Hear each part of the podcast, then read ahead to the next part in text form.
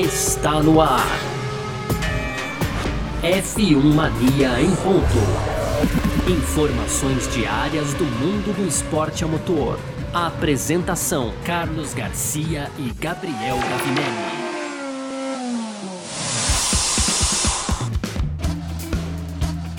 Muito bem, então, valeu demais pela sua presença, valeu você que tá junto com a gente por aqui, tá no ar, mais uma edição do nosso podcast F1 Mania em Ponto, de segunda a sexta, aqui sempre trazendo um pouco do que tá rolando no mundo do esporte a motor para você, conteúdo do site f1mania.net, entra lá também para ficar ligado em tudo que tá acontecendo, e você pode seguir a gente nas redes sociais, aí sempre procurando por site F1 Mania, pode fazer sua inscrição no nosso canal do YouTube, como a gente sempre lembra, e claro, ativar as notificações aqui aqui no seu aplicativo onde você está ouvindo esse podcast, tá certo?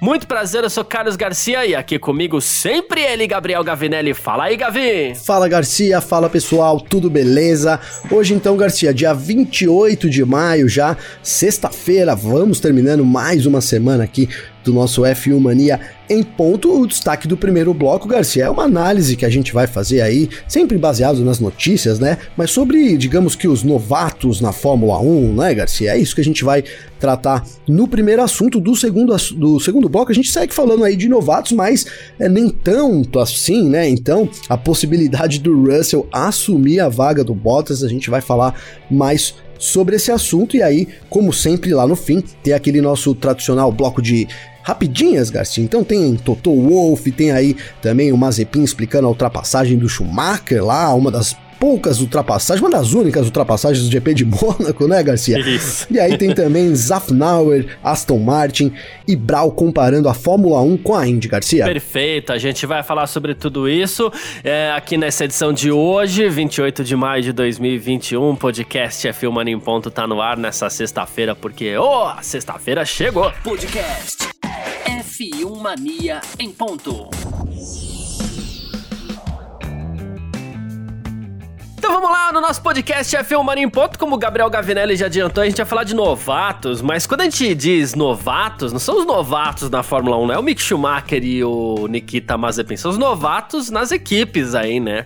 A gente... Exato. É, a gente vai falar é, sobre os pilotos que estão se adaptando às suas novas equipes, são, são seis, né? A gente tá falando de Daniel Ricciardo, do Sérgio Pérez, do Yuki Tsunoda, que esse sim é novato também na Fórmula 1, a gente vai falar do Vettel, Vettel, Alonso e Carlos Sainz, né? O Alonso. O Alonso novato, que coisa, hein, é, Garcia? Então, Alonso que foi considerado jovem e idoso, inclusive, no final do ano, né? Sim. E, enfim, o... a gente começa falando do Daniel Ricardo aqui. Eu queria começar a falar falando do Daniel Ricardo, porque o que acontece, né, Gavinelli? A gente tem é, cinco pilotos em equipes novas na Fórmula 1 esse ano. E a gente tem um adaptado, basicamente, que é o Carlos Sainz, né? É, os outros todos eles estão encontrando algum tipo de dificuldade. Ah, mas o Pérez tá. Não, o Pérez tá melhorzinho, mas ele admite dificuldades. A gente tá, o Vettel, o Vettel melhorou em Mônaco, foi quinto colocado, sim, mas a gente sabe que ele tem dificuldades, né? Inclusive a gente chegou sim. a falar algumas vezes aqui já, poxa vida, não é que é, esses pilotos estão entrando em um ambiente novo contra o seu companheiro de equipe que já tá adaptado na equipe. Não, é um carro que é o carro do ano passado, e o seu companheiro de equipe já está adaptado a esse carro, inclusive, então leva um tempinho a mais. A exceção é o Carlos Sainz aí, que no fim das contas ele se adaptou um pouco melhor à Ferrari. Ferrari que também talvez tenha um carro mais diferente daquele que se viu no ano passado. Mas vamos lá. Começar falando do Ricardo aqui, Gavinelli. O André Seidel, ele que é o chefe da, da McLaren, ele revelou um plano para tentar ajudar o Daniel Ricciardo a se estabelecer na McLaren depois desse começo difícil com a equipe, né? É, em Mônaco ele teve aí talvez o seu final de semana mais problemático até o momento, ele foi superado por mais de meio segundo pelo Norris. É, na corrida o Ricardo levou uma volta do Norris, ele terminou em décimo segundo enquanto o Norris foi pro pódio, né? Então tá todo mundo muito, assim, até assustado com o desempenho do Daniel Ricciardo, né? E o André Seidel falou assim, olha Claro que ele não tá feliz, né? Nem todos estamos felizes, inclusive, né? Ele não tá conseguindo se igualar ao que o Norris está tirando do carro nesse momento, mas é que o nosso carro precisa de uma determinada maneira de pilotar nesse momento para conseguir desempenho, algo que o Lando Norris está conseguindo. E não tem sido natural pro Daniel Ricardo fazer isso, né? E aí ele falou assim: o que a gente tem que fazer é, como equipe, junto com o Daniel, são duas coisas. Primeiro, continuar analisando fortemente os dados, aprender com esses dados, usar para é, redefinir o estilo de pilotagem do Ricardo e também olhar para o lado da equipe, o que, que a gente pode fazer com o carro, como que a gente pode ajustar esse carro para ajudar o Ricardo, para que fique um pouco melhor para ele aí para nosso pilotar o nosso carro. Então a Ferrari, a McLaren, na verdade, tá com um alerta ligado também com relação ao Daniel Ricardo, né, Gavin? E faz jus, né, Garcia, faz jus, porque é isso, vem vem descendo a ladeira, né? O, o, o Ricardo aí culminando com o GP de Mônaco, é muito ruim do, do australiano e é isso, a gente tem a explicação do carro, da, da maneira diferente de pilotar, né, Garcia? E aí alguns podem pensar, pô, mas aí é, o cara se adapta ali rapidinho, né? Já é, o cara não é piloto, mas não é bem assim que as coisas funcionam, né? Vou usar um exemplo aqui, Garcia. Talvez fique um pouco a mais, não sei, mas assim, é a mesma coisa que você tem que começar a escrever com a, você escreve com a mão direita, amanhã você começa a escrever com a mão esquerda, né? Você vai, você vai escrever, mas você vai levar um tempo ali para se adaptar e o carro é um pouco isso, tá? Então um carro, cada carro tem uma característica peculiar na Fórmula 1. Então, às vezes, você tem ali um carro é, e, e, né, que é mais difícil de guiar e que não, não assume as características do piloto, por exemplo, em ser mais traseiro, em ser mais dianteiro, que são coisas mais óbvias, mas tem mais coisa aí. O carro pode ser muito mole ou muito duro, né, Garcia? Enfim, pode ser um carro que você ataca a zebra ou não ataca tem muita coisa que, que muda, e aí a gente tá falando é, de, de, dos pilotos no limite do carro, então, sim, leva um tempo para essa adaptação, cara. Eu acho que é natural a gente ver isso por hora, mas é um pouco preocupante, né? Porque é difícil realmente é, o, o, piloto se adaptar e assim, assim, rapidamente, né, Garcia? É difícil o piloto se adaptar rapidamente e a gente tá já com o campeonato em disputa e você coloca muito bem quando diz que os pilotos aí, é, estamos falando do Ricardo, então Norris vem com um ano já guiando o carro. Então é uma experiência totalmente diferente. Ele inclusive ajudou no carro para poder chegar no que a McLaren tem hoje. O Ricardo entrou é, com o bonde andando ali, Garcia. Então vai sofrer sim para adaptação, né? Se, se como o problema é esse, é, é realmente o estilo de pilotagem do piloto e do carro não, não, não compartilharem aí, digamos, dos mesmos princípios, o Ricardo vai continuar enfrentando problemas aí. E, cara, é difícil a gente de imaginar, né, uma, uma melhora assim repentina do Ricardo, né, Garcia? Ele vai começar melhorando devagarinho, para voltar aí ativa. E a temporada já tá na quinta, né? já, já, a temporada já tá na quinta etapa, então é complicado aí, realmente perde um ano, né? Dá pra gente colocar aí que perde um ano de adaptação e é, é, a realidade, pelo menos, do Ricardo, viu, Garcia? E é curioso, né? Porque no começo do ano a gente falava, poxa vida, qual que é a melhor dupla da, da, da, da, da temporada 2021? Quando a gente fala em melhor dupla, a gente tá considerando os dois pilotos. E a gente colocava aqui Daniel Ricardo e Lando Norris, talvez, né? E talvez Sim. a dupla mais equilibrada de todas hoje seja exatamente Carlos Sainz e, e, e o Charles Leclerc, enfim. Uh, bom. Ah, sem dúvida, Garcia. Sainz e Leclerc, né? Eu é, acho que é a é. dupla ali que vem vem já degladiando aí na temporada. É. Outro que tá tendo dificuldades aí para se adaptar um pouquinho na Fórmula 1 é o Yuki Tsunoda. O Yuki Tsunoda tem peso 2 aí, porque na verdade ele chega na AlphaTauri, o Gasly já tava lá, é, ele chega na Fórmula 1 esse ano, fazendo sua estreia. É, só que assim, é um daqueles novatos que as pessoas esperavam muito dele, né? É, já se falava em melhor japonês da história da Fórmula 1 e tudo mais, né? Mas Sim. o Yuki Tsunoda, ele próprio já admite que ele precisa dar uma evoluída, tá? Ele falou assim: olha, no Bahrein foi muito bem, cometi alguns erros, mas foi muito bem, marquei pontos logo na minha primeira corrida na Fórmula 1, né? Ele falou assim: mas depois disso, eu não sei se eu tava esperando muito, se as minhas expectativas estavam muito altas, né? Mas assim, é, em Imola, por exemplo, eu tava mirando os cinco primeiros lugares e aí eu tentei fazer uma volta incrível. É, e ele falou assim: você não precisa no Q1 fazer esse tipo de coisa. Minha adrenalina, minha motivação estavam altas e eu fui pro muro, né? Então, é, acho que no início do ano eu esperava muito mais. Eu estava mirando muito alto. E o Tsunoda é isso, né? Todo mundo ficou espantado com ele. Falou assim: olha, esse garoto japonês que chegou na, na AlphaTauri aí vem com tudo tal, e de repente é, miou, né? Acho que a, a expressão é, que a gente pode usar é essa, né? O, o, o é Yuki Tsunoda miou até agora. É, miou, Garcia. Mas, sabe, eu, eu acho que é natural, cara. É um processo natural que ele enfrenta aí, né? Vou tentar explicar aqui. Ele chega motivadaço na Fórmula 1, então, na primeira etapa ali. E aí é, é aquilo, um acerto gera um outro acerto, né, Garcia? Você, ah, você arrisca ali, você acerta, você pô, isso dá uma moral pra você arriscar de novo e arriscar até mais, né? Então, vai, segue lá o japonês, arriscou e vai, deu, e deu muito certo as coisas para ele no Bahrein. E, e, claro, a gente até ficou espantado, todo mundo ficou espantado, né? Todo mundo comentou aí do, do desempenho, né? Digamos que fenomenal por uma primeira corrida Sim. de um estreante, né, Garcia, que o Tsunoda teve. Mas acontece que nem, que nem tudo são feitos de acertos, nossa vida não é feita de acertos, né? E foi assim com o japonês. Quando ele errou e aí ele viu, né, sentiu ali que é, poxa, eu posso errar, posso bater, e aí é, é, complicado. Então acho que foi onde ele, ele caiu um pouco na real. Sabe quando cai, né? A gente diz que demora para cair a ficha. Caiu um pouco a ficha dele. E aí isso desanima, né? Se um, um acerto encoraja você para continuar arriscando e, e, tentar coisas novas, um erro às vezes dá uma bela de uma bloqueada, né, Garcia? Até no que você acertava, você começa a errar. Então, o, o Tsunoda é, é muito jovem também, vai estreando na Fórmula 1. Acho que ele tem um tempo aí para pegar o começo dele que foi realmente muito diferente. Agora o problema é que é, tudo bem, não precisa ter aquele começo lá avassalador, né, Garcia? Mas o Tsunoda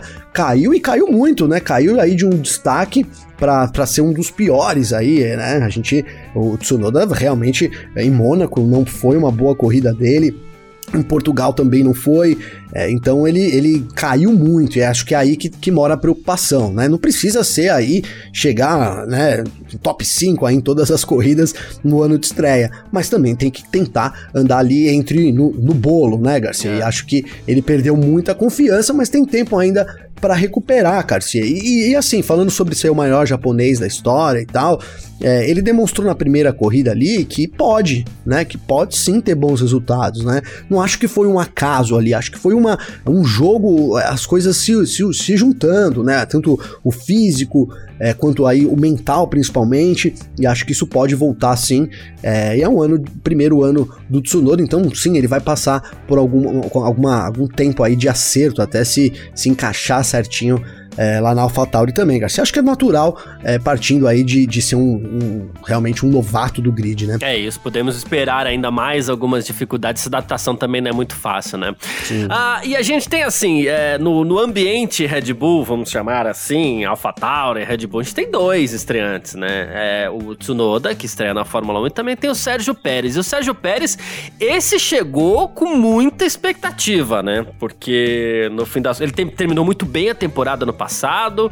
Ele quebrou uma regra da, da Red Bull ali de não utilizar os seus próprios pilotos como companheiro do Max Verstappen e tal, né?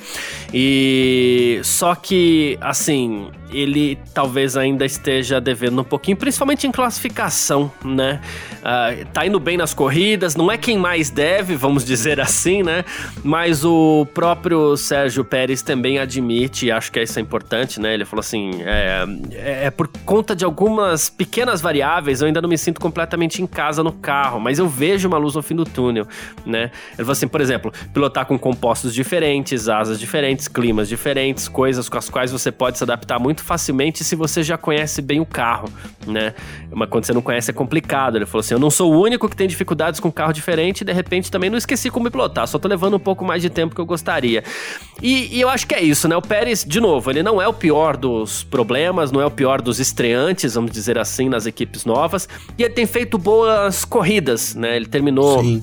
Exceção feita a Imola, é, se eu não estiver errado, é, ele terminou no top 5 ali sempre, Tá, ele, ele, ele, tem evoluído muito bem durante as corridas, só que ele demora. É, no final de semana, ele demora para se adaptar ao carro. Chega na classificação, parece que ele não tá perfeitamente adaptado ainda, e por isso ele acaba sofrendo um pouco para conseguir um bom lugar no grid, né? Sim, Garcia. E, e o, a situação do Pérez, né, em ser, mais, em ser mais constante, digamos que é mais rápido ali, né, na, durante a corrida, tem melhores resultados nas corridas do que nas qualificações, é, dá pra gente fazer uma comparação ali com o segundo piloto da Red Red Bull, né? O álbum também era uhum. que sempre, né, a gente sempre falava isso, olha, puta, falta encaixar uma boa qualificação, porque na corrida ele progride bem, ganha posições, ou, tem um carro equilibrado ali e, e consegue, e confiável também, consegue fazer boas corridas, né? Só que o Pérez é, é, isso daí, só que um passo mais adiante, né? O Pérez, é, mesmo ainda não estando e confessando que ele não tá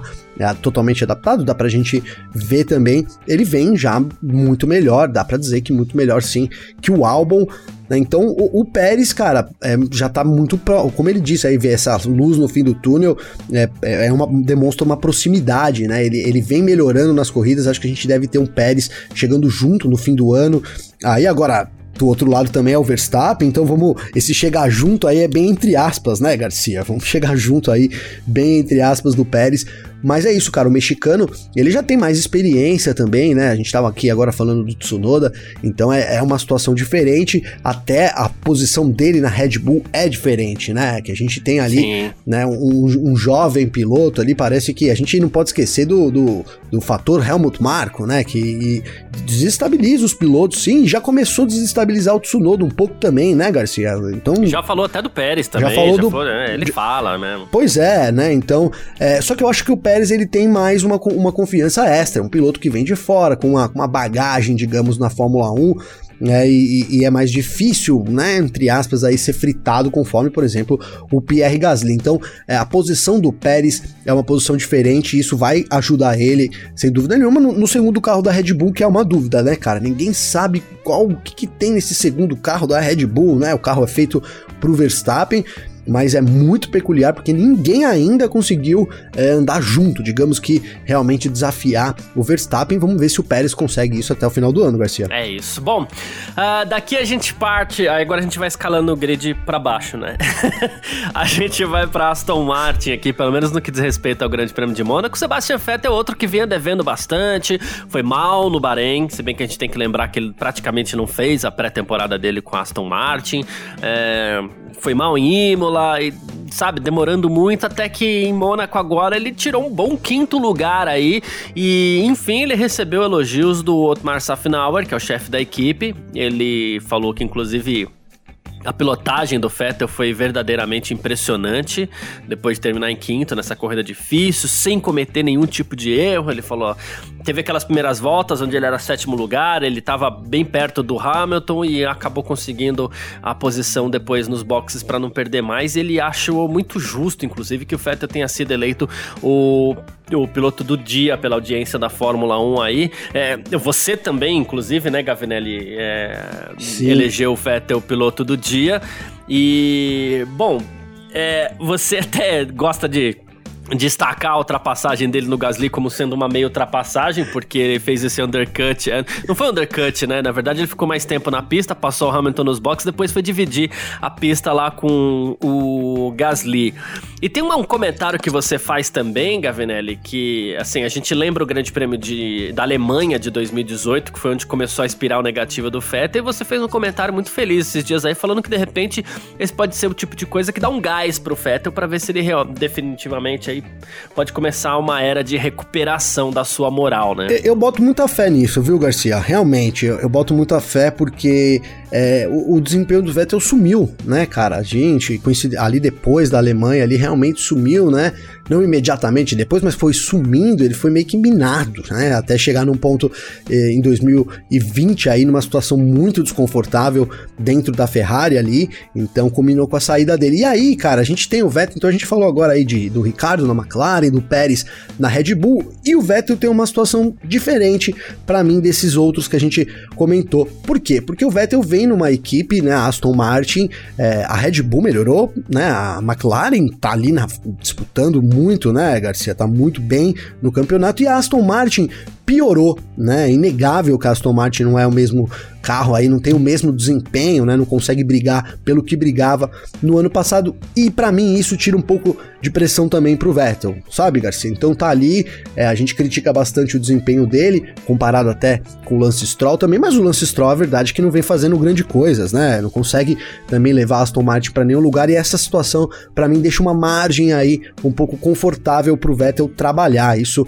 é importante. E, e cara, é, a gente tem, né? Tem a, essa situação em que o Vettel entra numa ruim e foi muito bom, foi um final de semana muito bom dele, é, agressivo ali tentando ir para cima, sempre que, que pôde na corrida, se defendeu muito bem quando foi atacado do Gasly também, e cara, sem dúvida nenhuma isso vai dar uma virada no Vettel. Agora também vamos aguardar, ver se o carro da Aston Martin vai chegar junto, né? Não digo para ele conseguir de novo quinta, a quinta posição, fica um pouco talvez difícil aí com o desempenho que a Aston Martin vem apresentando, mas para poder começar a se destacar principalmente do Lance Stroll, né, que é o que todo mundo esperava. Vettel na frente ali, tudo bem, Aston Martin é uma incógnita, tá, tá muito ruim, mas o Vettel tem que estar tá na frente do Lance Stroll, né? Apesar que esse tem que estar tá, é muito entre aspas, Garcia, porque, né, colocamos as aqui todas as dificuldades aí, justamente que os estreantes então estão tendo nesse ano, mas o Vettel é uma posição diferente justamente pelo desempenho da Aston Martin. Acho que pode ser é, uma boa pro Vettel aí essa essa essa guinada, né?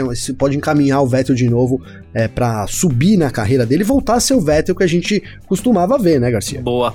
Outro piloto que tá tendo dificuldade com seu companheiro de equipe é o espanhol Fernando Alonso, bicampeão mundial, que voltou pra Fórmula 1 esse ano. E só que o Alonso, ele pôs. Como é que a gente pôs? A culpa, vamos falar em culpa. Ele pôs a culpa no calendário, Gavi. É, ele falou assim que, olha. É... O Alonso, é, vou te contar, é, né, cara? Então, ele falou assim: olha, eu tive. A gente passou por Imola, a gente passou por Portimão. Imola não corria há muitos anos, Portimão nunca corri, mas os outros pilotos correram lá há poucos meses, né? Ele falou assim: aí tivemos dois circuitos de rua também, né? Ele falou assim: poxa vida, é, corrida de rua, de rua não é o ideal pra gente entrar no ritmo depois de dois anos fora da Fórmula 1 e agora chega Baku, que também é um circuito de rua e que chega em um momento de, de falta de sorte, né? Ele falou assim: então das seis primeiras corridas do campeonato, quatro são extremamente difíceis pra gente se acostumar. Ele falou assim: na França, eu espero que comece um novo campeonato para mim. E aí? curioso. Então, cara, é curioso, é curioso. Mas dessa vez eu até já critiquei aqui o Alonso e tal, mas sabe que não acho ele tão, tão errado agora, Garcia né? Porque a gente tem realmente, né? A gente, a gente fala, ó, o Alonso que corria na Fórmula 1 e tal, mas a gente chega aí com corridas que o Alonso não corria faz um tempo já, né, Garcia? E principalmente também tratando do, do Ocon do outro lado, a comparação é, é inevitável, o Ocon que correu realmente, como o Alonso disse, há pouco tempo lá em Portugal, em Imola, também já conhece o carro, né? Então é, acredito que possa ser sim um campeonato diferente a partir da França, apesar que a gente não sabe como é que vai ser a decorrência do calendário, isso pode influenciar também, mas partindo da ideia do, do, do Alonso já conhecer as pistas e, e, e ter aí uma, uma, familiar, uma familiaridade diferente do que a gente viu nesse começo de temporada, pode dar uma guinada assim pro Alonso, cara. O Alonso que não começou tão mal, né? A gente uhum. viu o Alonso ali é, indo bem, começando, começando forte, teve alguns erros, teve alguns problemas de toque também, ali de acidente. Então, é, o Alonso começou muito bem, não é fácil, né? E ele já até assumiu: olha, eu tenho uma missão aqui bem difícil, que seria bater o, Ocon, né? Não sei quando isso vai acontecer e nem se vai acontecer. Foi mais ou menos essas palavras do, do, do Fernando Alonso. Mas, cara, é, dos pilotos que a gente tá falando aí, o Alonso é outro que também não tem pressão, né, Garcia? A Alpine ali não parece ser um lugar que pressione ele, diferente, muito diferente do que a, a gente tem na McLaren, na Red Bull, então nem se fale, né? Talvez comparado um pouco ao que o Vettel enfrenta também na Aston Martin, a Alpine que segue, né, ali para trás também do que ela era no ano passado. A gente falou bastante aqui na Entre Safra, a grande expectativa para Alpine, né? Então, porque vinha numa crescente aí no final de 2020, a, a Renault ainda sob o nome da Renault e ca realmente caiu bastante no desempenho nesse começo de temporada. Vamos ver, né? De repente é, é uma constante da equipe, né, Garcia? Do meio pro, pro fim do ano a equipe volta aí a evoluir né? Pode acontecer e aí eles têm o Fernando Alonso ali mais adaptado. Eu ainda espero bastante coisa do Fernando Alonso, viu, Garcia? Boa. Uh, e eu deixei por último porque foi unanimidade entre nós aqui que dos estreantes aí nas suas equipes, o Carlos Sainz é o melhor deles, né? E o Carlos Sainz que disse essa semana que tá se sentindo em casa na Ferrari. Ele falou assim: olha, quando eu vi a oportunidade de ir pra Ferrari foi fantástico. E ele até brincou. Ele falou assim: todo mundo tem aquele carrinho vermelho em casa quando é criança tal. Mas quando eu conheci o Michael Schumacher em Barcelona, eu percebi que a Ferrari era algo especial. E ele falou assim: olha, ainda não estou 100% com o carro, ainda penso muito quando tô pilotando, mas meu sentimento com a equipe é muito bom, me integrei rapidamente. Né? Ele falou assim: ainda não dá pra fazer uma corrida perfeita, mas é isso que eu quero fazer, eu quero chegar lá. E, e é curioso, porque no fim das contas, o Sainz foi um piloto que teve que passar a temporada 2020 inteira é, respondendo: Ah, mas é, você tá arrependido de ir pra Ferrari? Está arrependido de ter assinado com a Ferrari? A Ferrari tá mal? E no fim das contas, é, o bichinho tava, tava certo. certo. E todo mundo falando, né? Ó, a McLaren agora subindo, o Sainz só se dá mal e é. tal, né, Garcia? Foi. Cara, ele fez. Não é que ele fez uma aposta, né, certa, porque é, é difícil você dizer não pra Ferrari, né, Garcia? Ser piloto Ferrari é muito diferente de qualquer outra coisa, né? Isso quem tá falando não sou eu, porque eu nunca fui piloto Ferrari, mas é só você pegar aí o relato dos, né? Todos que, que já, já pilotaram, né? então você. É, tem, é, é, é muito diferente, né? Muito diferente ser um piloto Ferrari. Então aí o Sainz fez o que deveria fazer, realmente assumiu, e aí contou um pouco com a sorte. A Ferrari deu uma guinada aí nesse ano, e aí, cara, mudou o carro bastante. O Leclerc, né? Essa constante que a gente vem colocando, ó, um piloto ali que já tava então na, na, equipe já está muito mais acostumado com o carro. Na Ferrari parece que essa teoria também não vale muito, porque o carro também está muito diferente, né, Garcia? Um carro mu muito, Sim, muito é. melhor esse ano comparado com, com 2020, então tira um pouco aí da vantagem que o Leclerc teria, cara, e o Sainz acaba sendo um grande, realmente um grande adversário, como eu tenho dito aqui, é, a primeira, a primeira rivalidade já tá traçada na temporada, essa briga entre Leclerc e Sainz na Ferrari, cara. E acho que de tudo isso, é claro, o Sainz, para pro Sainz é muito bom, mas falando um pouco do Leclerc aqui também, ele, cara, acho que isso vai ser muito, vai ser fundamental na carreira do Leclerc, né? Você ter um companheiro de equipe que, que, que realmente te, te exija de você, né? Que faça você. Tá ali para te desafiar. É, né? que tire você da caixinha e faça você sair, pensar fora da caixa. Acho que isso vai acontecer com o Leclerc, né? E é diferente do que a gente vê, por exemplo, é, mesmo o, o, o, o Sérgio Pérez, que tem ali forçado, tem tentado, ele não desafia o, o Verstappen. Não dá para dizer que né, o Verstappen ali tem é, digamos que tem, tem, vem adquirindo muita experiência do outro lado dos boxes. Acho que isso no Leclerc fica muito evidente. Essa disputa também vai dar aí, vai cada vez mais credenciar o Leclerc para ser quem todo, para ser aquilo que todo mundo espera, né? Futuro talvez campeão da Fórmula 1, mas sem dúvida um dos destaques e que vai brigar lá na frente com o Max Verstappen também, uma situação muito boa da Ferrari no momento, viu, Garcia? Exatamente. Rapidinho, Gavi. A, a unanimidade que o Sainz é o melhor estreante do ano. É, e quem é aquele que tá deixando mais a desejar? Em termos de estreante, Garcia? Uhum nas equipes aí, né? Olha, não é. Não, eu acho que o Ricardo, né, cara? Vamos disc... é, o Ricardo, Ricardo né? né? É, eu tô com. Infelizmente, tô contigo, cara. Esperava é exatamente, muito. porque como você colocou, a expectativa era muito alta pro Ricardo, né? Muito alta pro Ricardo. E, e a gente falou, olha, é um momento também crucial pro Ricardo, assim como é pro Pérez também né? Mas é um momento crucial para o Ricardo, porque ele, ele já né, não está no começo da carreira nem no meio, já está no fim da carreira, né? É inegável isso. Então é um momento decisivo, até pela permanência dele na Fórmula 1, enfim. É complicado, acho que o Ricardo aí é o piloto mais pressionado e também que mais vem, né, infelizmente, decepcionando aí na temporada, Garcia. É isso. Boa. É, vamos lá então aqui para o nosso segundo bloco. F1 Mania em ponto.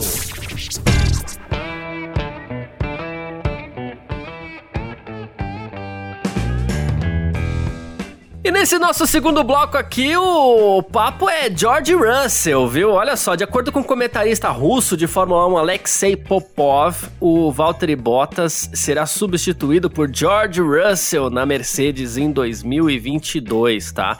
É, segundo o Popov, o Russell já teria inclusive assinado um contrato, chegado a um acordo, assinado um contrato não, chegado a um acordo com a Mercedes é, para um contrato aí sim de dois anos, tá? Ele falou assim: olha, não posso revelar minha fonte, mas sempre se fala muito no paddock de Mônaco, né? E ele falou assim: me disseram que a mudança do Russell para Mercedes por pelo menos dois anos e não no lugar de Hamilton já está praticamente concluída, né?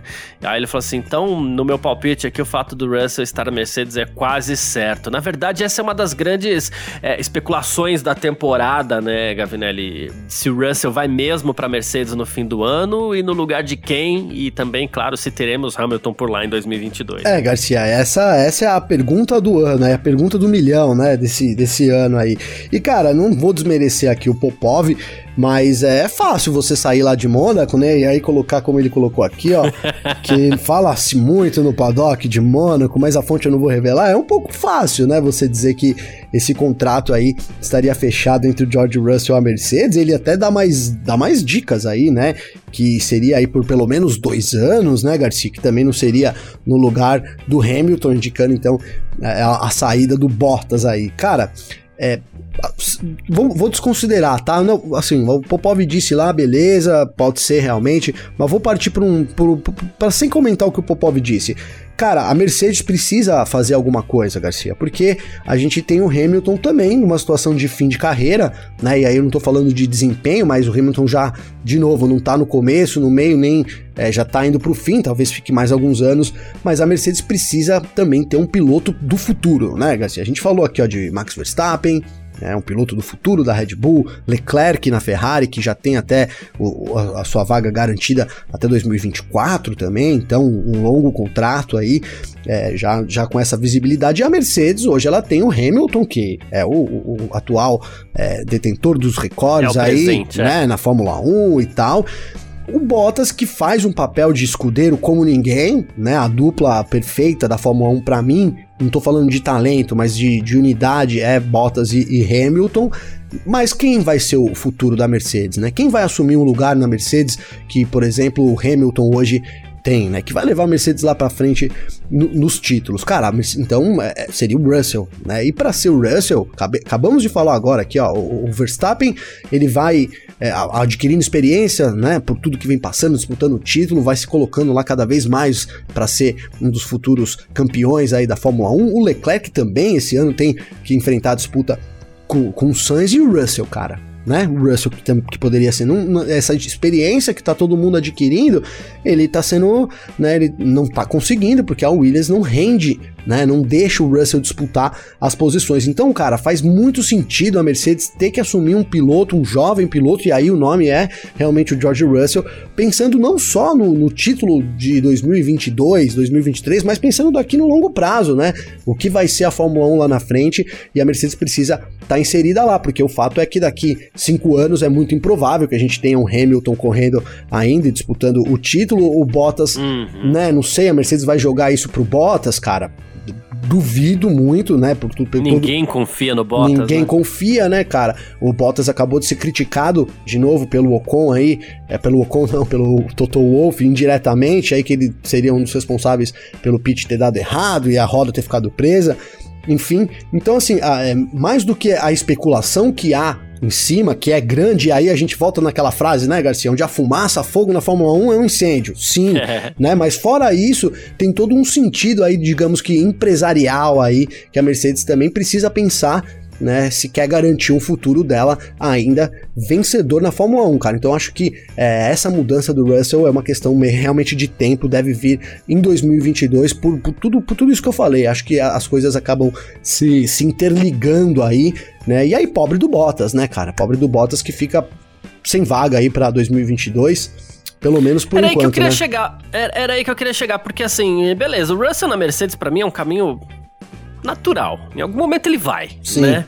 Uh, tem lugar pro Bottas na Fórmula 1? Cara, não. Em outra equipe? Cara, eu não vejo, Garcia. Como que eu falei hoje, né? Eu não vejo um lugar pro Bottas no, numa outra equipe. Não acho, né? Vamos tentar, vamos trazer, vamos de trás para frente, né? Ele voltaria para Williams, né? Aí talvez seja uma opção dele também. Pode acontecer, né? Pode acontecer sim uma volta do Bottas. Lembrando que a Williams ainda precisa vender, meio que vender suas vagas ali, né? Então, tem, tem isso, né? A, a, a Williams ainda tem a precisa de grana, mas tem também o Doriton Capital lá, com o projeto deles de 10 anos, agora 9, né, Garcia? Vamos na regressiva, né? Agora são 9 é anos.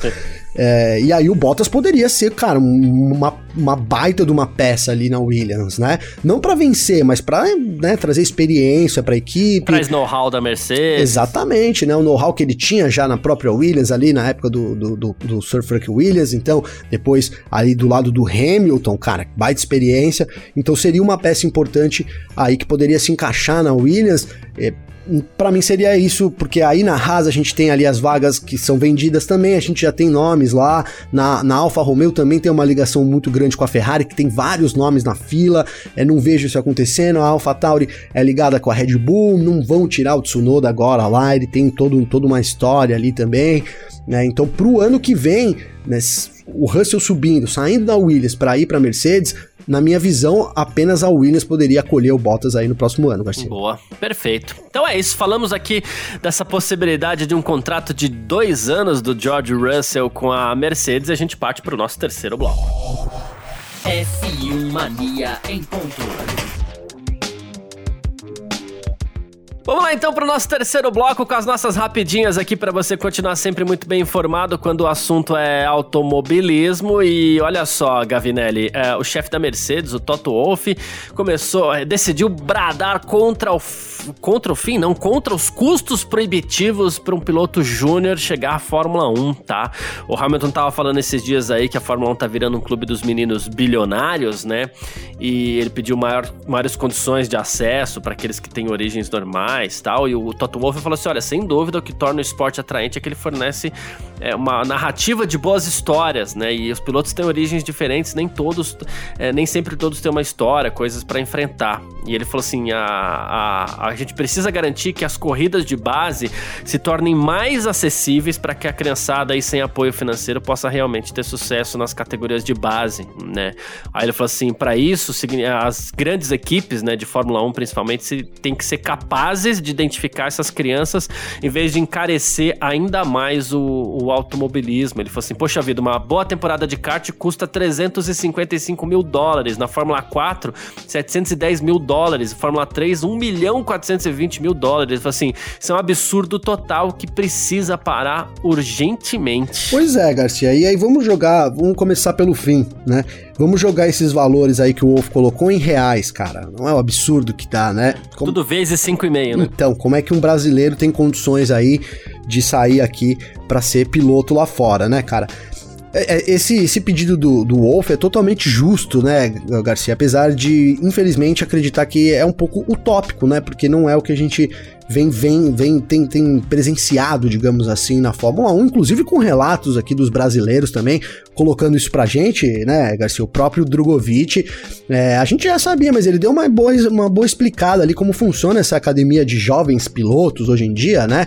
Que na verdade deveriam, então, o Wolf até cita aqui, né, que as equipes deveriam ter ali para poder identificar as pessoas, mas a gente sabe que na prática é totalmente não é isso que acontece, né? Na verdade, essa garotada ainda tem que pagar ainda mais uma grana para poder fazer parte dessa academia de jovens pilotos e aí obter um destaque, ó, piloto da, da academia aí da Ferrari, etc. E, e isso acaba sendo mais um, um, um, um business ali, da Garcia, do que propriamente uma garantia, né? Um apoio da, da fábrica. Então, cara, a verdade é que a gente tá muito longe disso. É, é, seria ótimo a gente ver realmente as pessoas poderem né, ter mais acesso ao automobilismo, mas na realidade eu não vejo isso acontecendo. Muito pelo contrário, cada vez mais as coisas vão ficando mais caras e mais difíceis e também a gente pode usar como exemplo aqui o Brasil, né, e ver, a gente não tem mais um piloto lá na Fórmula 1, a gente tem aí alguns que estão beirando, mas apesar de muitos... Essa semana a gente falou do Petekoff, do... né, que pode perder a temporada dele. Exato, porque não tem dinheiro, não tem patrocínio, né, e, e eu ia dizer isso, mesmo os que estão pingando lá na frente, vou usar o exemplo aqui, o Drogovic, né, que tá lá nessa posição, tem o Guilherme Samaia ali também, a gente sabe que é a duras custas que eles conseguem se manter e precisa de um precisa acontecer alguma revolução para eles poderem ir para a Fórmula 1. A gente sabe que isso é uma realidade, então dá para a gente imaginar, né? Aqui o Brasil tem todo um privilégio aí, é, né? houve-se um tempo que o piloto é, falavam que iam vir aqui tomar água do Brasil, né, Garcia, para poder pegar aí o que, que tinha na água do Brasil aqui que só formava grandes pilotos. Essa, essa moral nossa ainda ainda reina um pouco lá na Fórmula 1 mas é complicado. Então imagina você jogar aí, sei lá, vamos jogar para um país da África, entendeu, cara? É um, é um negócio meio inimaginável você, né? Você pensar que um cara possa sentar lá, uma, principalmente uma pessoa de origem humilde, infelizmente, cara, mas é, a Fórmula 1, o esporte a motor, é isso, é um esporte muito caro. A gente tem aí o Massa como presidente da comissão de kart aqui, também, né, do Mundial, tentando fazer um trabalho aí, porque tudo começa lá no kart, mas é uma missão realmente difícil pela frente, viu, Garcia? É isso. Bom, mais uma aqui, ó. Você citou hoje aqui a ultrapassagem do Schumacher no Mazepin, né, na, na, na Loas, lá no Grande Prêmio de Mônaco, né? E o Mazepin falou assim: olha, é que na verdade, né, é, eu percebi e tal, mas eu não quis tornar as coisas muito difíceis. Havia um grande risco da gente se tocar e deixar os dois carros de fora da corrida. Eu simplesmente não queria é, ser o responsável por isso. Eu queria uma corrida justa, que foi longa, inclusive, né? E ele falou, pô, além de tudo, foi tudo na primeira volta tal, né? Mas temos um bom relacionamento na equipe e devemos manter as coisas assim. Aí a gente fica imaginando, é, não acho que a gente tem que ser bonzinho pegar leve com o Mazepin, não, mas eu fico imaginando, se ele causa um toque com o Schumacher ali, o que ele ia ouvir de tudo quanto é lado no mundo da Fórmula 1, hein? E é justo, seria justo, sabe por quê, Garcia? Porque o, o Schumacher, é, se você olhar de novo a ultrapassagem, ele foi muito esperto.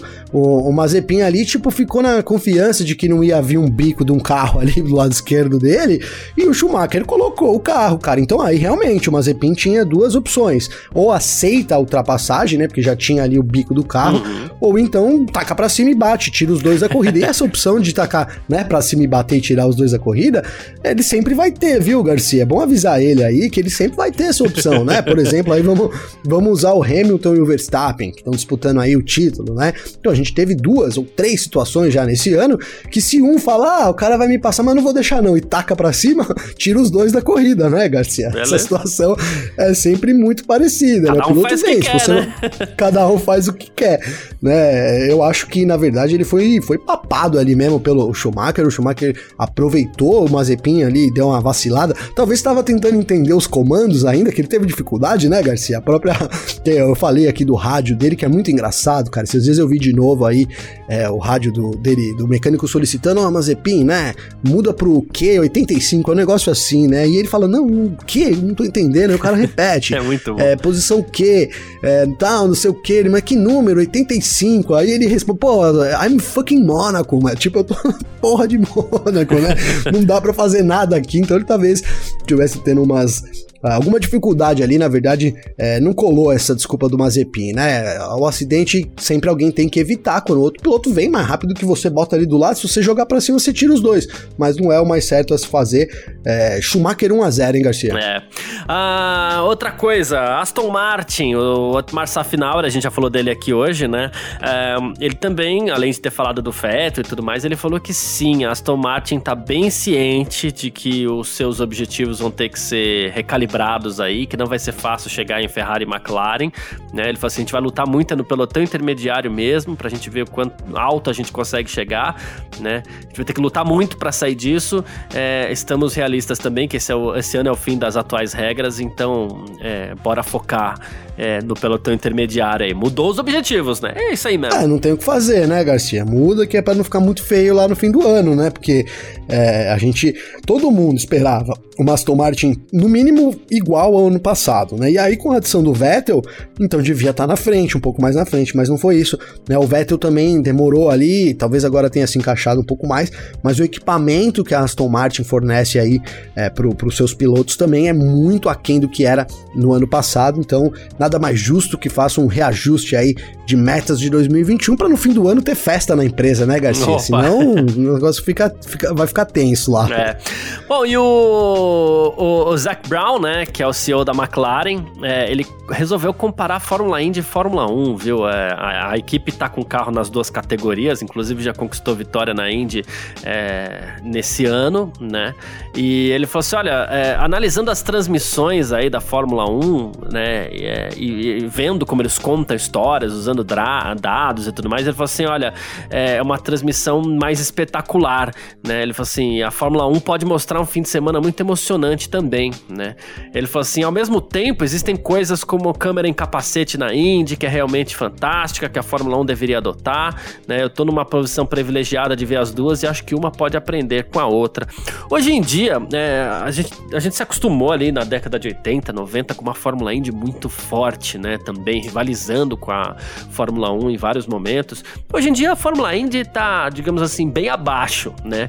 Mas o fato de você ter um Zac Brown lá, uma McLaren competindo nas duas categorias, é, pode ajudar nesse sentido também. Acho que pode ajudar muito a Indy como pode de repente trazer alguma coisa ali para Fórmula 1, afinal de contas é o show americano que a Liberty tanto quer, né? Exato, Garcia, exato, né? Principalmente, você falou tudo em termos de espetáculo aí, realmente é muito, muito bacana o que a Indy oferece em termos de, de competição e outras coisas também ficou deixou um pouco a desejar, não tem o mesmo apelo que realmente que tinha é, anteriormente, cara. E depois da McLaren, a, a, gente teve o rumor da Ferrari, né, também querer entrar aí. Por hora, ela optou por não, mas também é uma é, é tem sido aí uma, uma notícia recorrente. Vira e mexe pinga aí a Ferrari dando indícios de que pode ocupar a IndyCar, cara. Eu acho que é uma troca muito bacana de, de conhecimento de, de, categoria também, principalmente para uma equipe, né, igual a McLaren, tá em duas categorias, realmente uma coisa pode fortalecer a outra. E, e na Fórmula 1, como a gente colocou, é, muita coisa, muito espetáculo, muita coisa que a gente vê na Indy, né? A gente vai ter, por exemplo, a Indy 500, cara, que é uma baita referência aí pra gente né, poder ver o que é um espetáculo incrível que acontece na Indy 500 ali, né, Garcia? Isso. E acho que muita coisa poderia ser absorvida assim no sentido de aumentar a popularidade, é não só lá nos Estados Unidos, né? Porque o show americano, cara, alguns criticam, mas faz sucesso aí no mundo todo, né, Garcia? Exatamente. É NBA, por exemplo, tá aí para não deixar a gente mentir, mas enfim. NFL, né? NFL, enfim, né? é, então.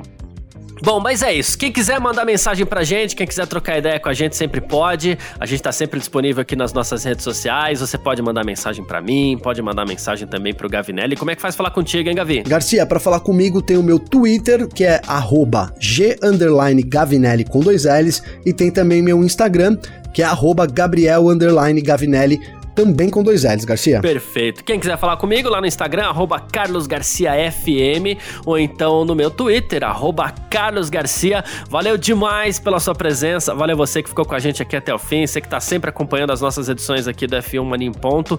Muito obrigado mais uma vez, grande abraço e valeu você também, Gavinelli. Valeu você, Garcia, brigadão todo mundo, mais uma semana chegando ao fim, semana que vem já temos GP então do Azerbaijão, sexta etapa da Fórmula 1, muita novidade por aí, lembrando que nesse final de semana começa também a Porsche Cup, né? Então lá no Velocitar a gente tem a primeira etapa aí, F1 Mania em loco com a Natália De Vivo. Todas as informações você pode acompanhar aqui no nosso site, tá? Então isso aí, um bom final de semana para todo mundo, para você também, Garcia. Tamo junto, um abração, cara. É isso, sempre junto. Tchau. Informações diárias do mundo do esporte a motor. Podcast F1 Mania em ponto.